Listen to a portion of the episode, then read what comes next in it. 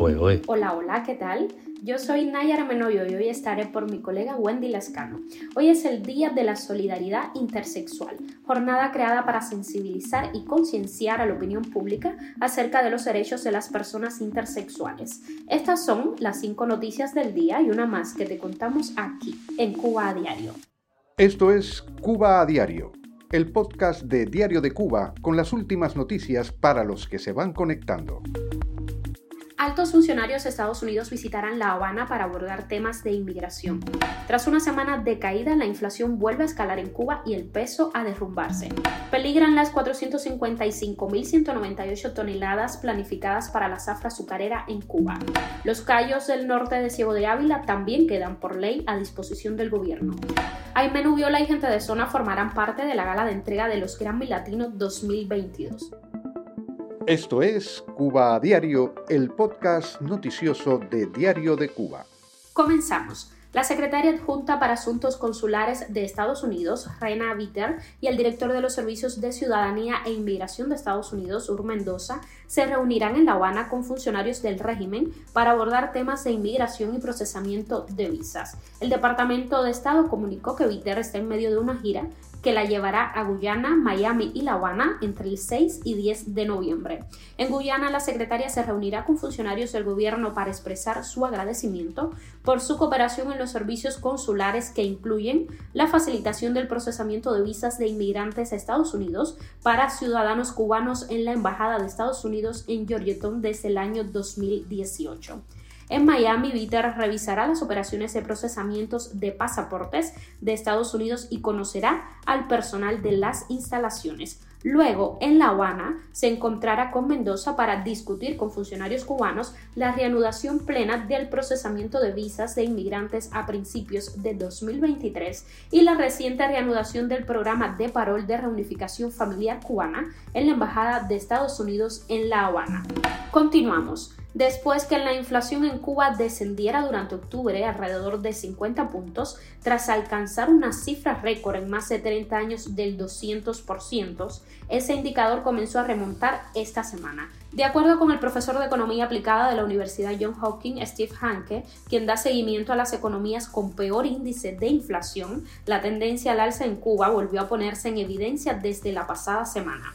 Según la medición semanal que realiza Hanka, ahora la inflación en la isla es del 151% y subiendo. El peso cubano, que él califica como la segunda moneda más despreciada del mundo, con una caída de su valor del 56,36% desde enero de 2022, se cotizaría a 165 por cada dólar. No obstante, de acuerdo con la tasa representativa de las divisas en Cuba, que elabora diariamente el medio independiente El Toque, el lunes último el peso cubano escalaba hasta los 170 frente al dólar de Estados Unidos y el euro, mientras que cada unidad de moneda libremente convertible tenía un valor de 174 pesos y subiendo. La inflación en Cuba calificó el pasado verano como la segunda peor del mundo tras escalar casi 10 puntos en apenas una decena de días y quebrar la barrera del 200%. Cuba a diario. Ninguna empresa ha cumplido el plan de siembra de caña para garantizar la producción de azúcar durante la zafra actual en Cuba, informó el medio oficial Granma. Julio Andrés García Pérez, presidente del Grupo Estatal Ascuba, señaló que el plan de siembra anual a nivel nacional correspondiente a este año se encuentra hasta la fecha al 41%, lo que representa unas 59.658 hectáreas de cañas sembradas de las 149.334 previstas. De acuerdo al directivo, se encuentran en movimiento 39.960 hectáreas, pero por la fecha en que nos encontramos, solamente se deben sembrar aquellas áreas que tienen riego, pues a partir de esta época de seca ya no llueve con la frecuencia necesaria y se corre el riesgo de perder toda la siembra. Las 455.198 toneladas de azúcar que deberían producirse en 2023 con destino a la canasta familiar y otros consumos de la economía como el turismo, medicamentos, producciones industriales y para la exportación, representan una cifra aún menor que las 473 mil toneladas fabricadas en la zafra anterior cuando se produjo menos azúcar que durante la Guerra de los 10 años. El Consejo de Ministros de Cuba decidió por decreto que los callos del norte de Ciego de Ávila sean declarados como zona con regulaciones especiales, tras considerarlos en la categoría de territorio de preferente uso turístico. Incluye a Cayo Guillermo, Cayo Coco, los callos Antón Chico, Antón Grande Romano y Paredón Grande.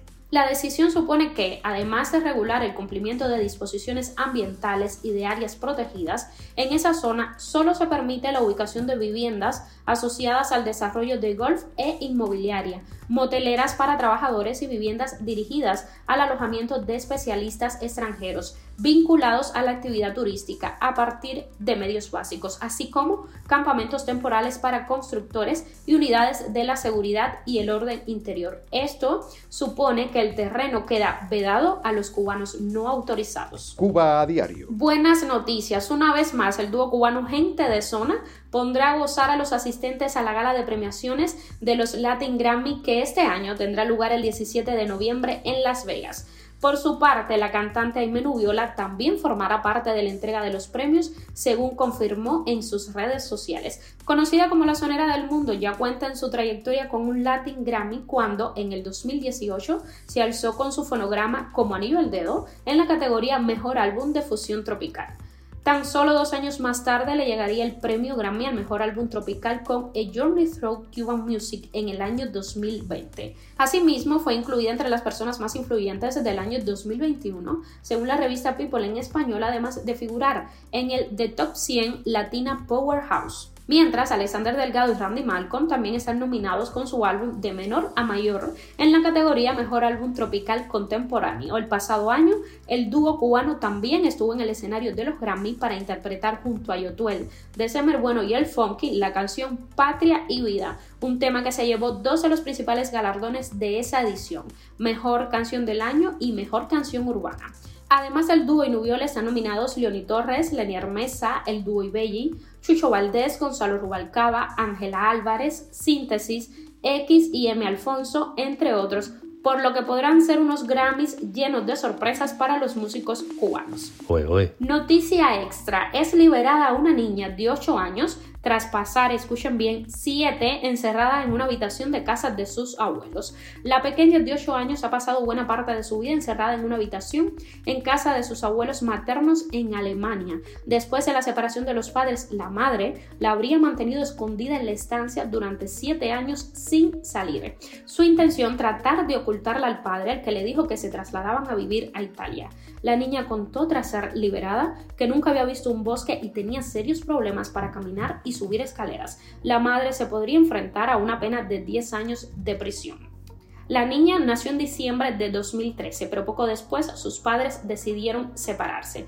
Meses más tarde, la madre informó al padre mediante una nota en el parabrisas que se trasladaba a vivir a Italia con la pequeña, pero los regalos y cartas que el padre le mandaba a la menor siempre venían de vuelta. Tanto la madre como los abuelos se han negado a declarar y la menor permanece con una familia de acogida bajo supervisión psicológica mientras avanza la investigación. Esto es Cuba Diario, el podcast noticioso de Diario de Cuba. Y esto es todo por hoy. Gracias por informarte con nosotros. Nos puedes encontrar de lunes a viernes en Spotify, Apple Podcast y Google Podcast, SoundCloud, Telegram y síguenos en nuestras redes sociales. Yo soy Nayar Menoyo y te mando un beso enorme. Hasta mañana.